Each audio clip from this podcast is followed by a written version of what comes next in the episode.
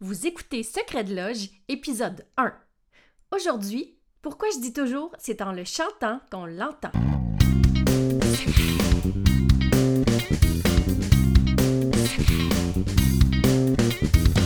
Vous écoutez Secret de Loge, le podcast qui s'adresse à tous ceux qui veulent voir la musique avec un œil nouveau et l'entendre avec une oreille nouvelle. Je m'appelle Élise Béchard, puis je suis multi-instrumentiste, nerd et pédagogue. Je me spécialise dans tout ce qui est autour du musicien, le perfectionnement de l'oreille musicale, des trucs d'efficacité et d'organisation, des astuces théoriques, en fait tout ce qu'un artiste a besoin sur le terrain. J'ai créé Secret de Loge pour te partager tous les secrets du monde de la musique. Si tu veux gagner en efficacité dans ta vie musicale, puis que tu es avide de découvertes, de trucs du métier puis de solutions efficaces, tu es à la bonne place. Bienvenue dans Secret de Loge. Secret de Salut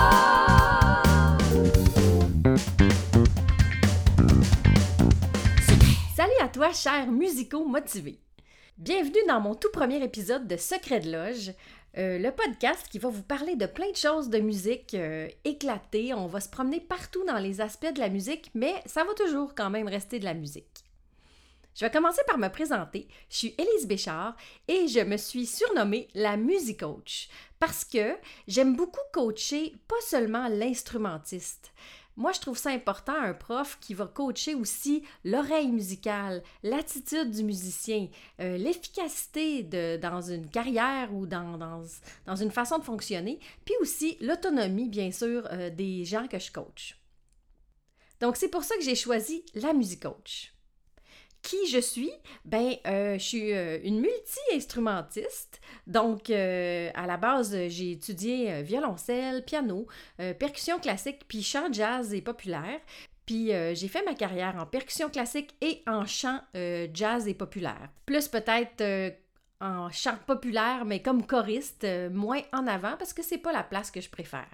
Je suis aussi une enseignante euh, au Cégep de Sherbrooke depuis euh, plus de 20 ans maintenant. J'enseigne les techniques d'écriture classiques, c'est-à-dire toutes les règles d'harmonie traditionnelles bien compliquées, puis aussi le chant jazz populaire. Puis souvent, je vais coacher aussi des combos pop ou jazz. Puis des fois, je vais faire la chorale, plein de choses comme ça. Je suis aussi une nerd. Moi, j'aime ça tout comprendre, j'aime ça euh, apprendre. euh, euh, je, suis très analytique et très cérébrale, mais quand même, j'ai des, côtés spontanés aussi. Je suis une personne qui est bienveillante, c'est-à-dire qu'avec moi, il n'y a pas de question nounoun. Donc, il n'y a pas de question nounoun avec moi, puis je trouve ça important que tu le saches. Déjà, tu pourras me poser tout ce que tu veux, puis ça va me faire plaisir d'y répondre. Je suis euh, paresseuse un peu, oui, parce que euh, j'aime ça. Mon père, dit toujours la paresse, c'est le début de l'intelligence.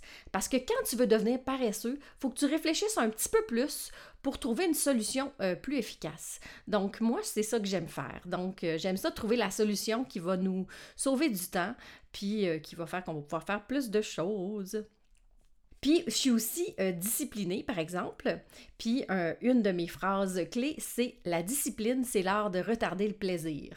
Ben oui, moi, ça, c'est un petit peu ce qui drive euh, ma vie euh, professionnelle. Ben, ma vie, pas mal aussi en tout.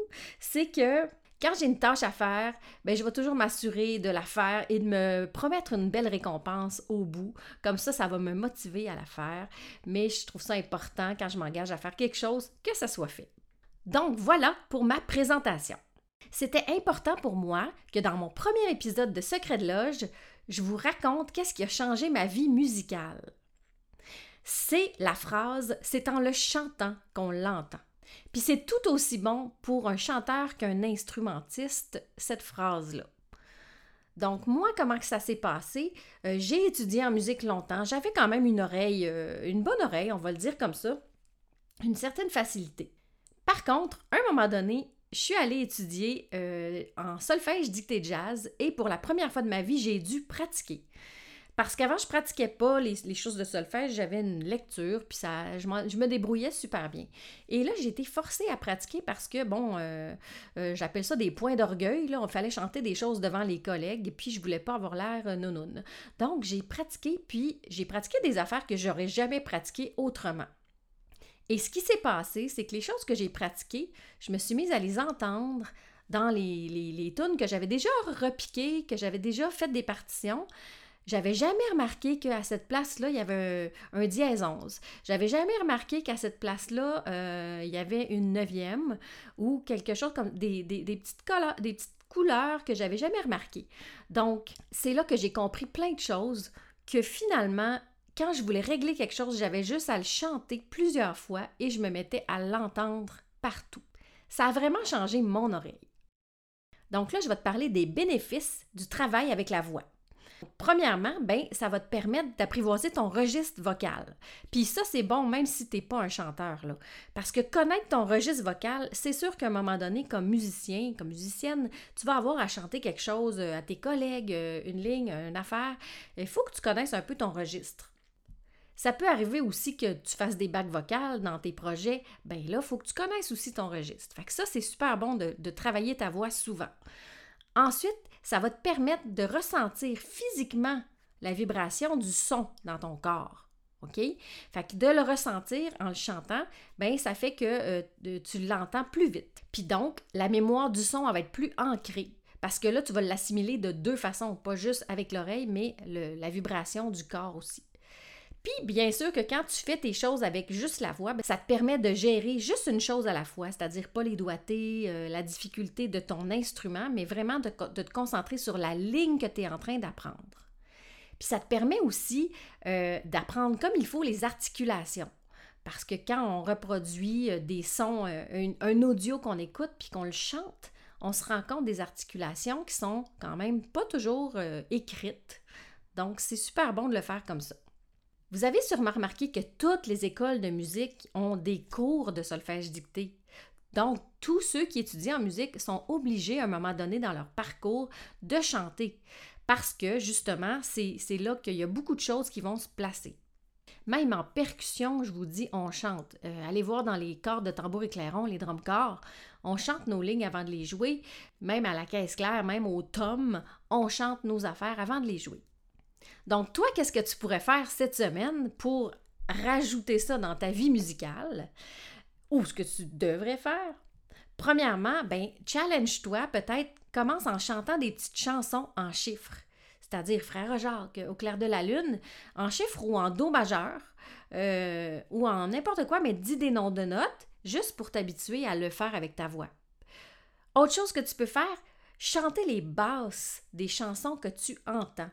OK, ça c'est un peu plus difficile, puis au cours du podcast, je vais vous donner des outils pour le faire. Mais si jamais tu es un peu familier avec les accords que tu entends, mais aller chanter les basses en même temps que la chanson joue, c'est super formateur de le faire. Une autre chose que tu peux faire, ben essayer de chanter avant de jouer quelque chose à ton instrument. Tu as ta guide dans les mains, tu as un sax, chante la ligne, après ça joue-la tout de suite. Puis euh, une dernière chose que tu peux faire, c'est euh, aller écouter euh, des, audios, puis reproduire les articulations avec ta voix ou les sons d'instruments aussi. Ella Fitzgerald, elle faisait ça beaucoup. Elle a limité les sons d'instruments. Puis ça, c'était super intéressant dans ses improvisations. Puis moi, j'ai écouté beaucoup, beaucoup de big band. Puis forcément, je chantais les lignes de, de, brass. Ben ça a fait que finalement, les articulations swing, ben je les ai mieux assimilées plus facilement avec tout ça. Donc, c'est ce qui conclut mon premier épisode. Je trouvais ça vraiment important que vous connaissiez euh, ma façon de travailler parce que toute euh, la musique coach est axée là-dessus. Donc, merci d'avoir été là pour mon premier épisode. Puis on se retrouve la semaine prochaine. Puis d'ici là, n'oubliez pas, c'est en le chantant qu'on l'entend. Tu viens d'écouter un épisode de Secret de Loge. Pour ne rien manquer des prochains épisodes, tu peux t'abonner au podcast et si tu as aimé, n'hésite pas à me laisser un témoignage ou un commentaire. Tu peux me rejoindre facilement sur Facebook, Élise Béchard, la musique coach, sur Instagram, à commercial la musique coach ou par courriel à l'adresse contact à commercial la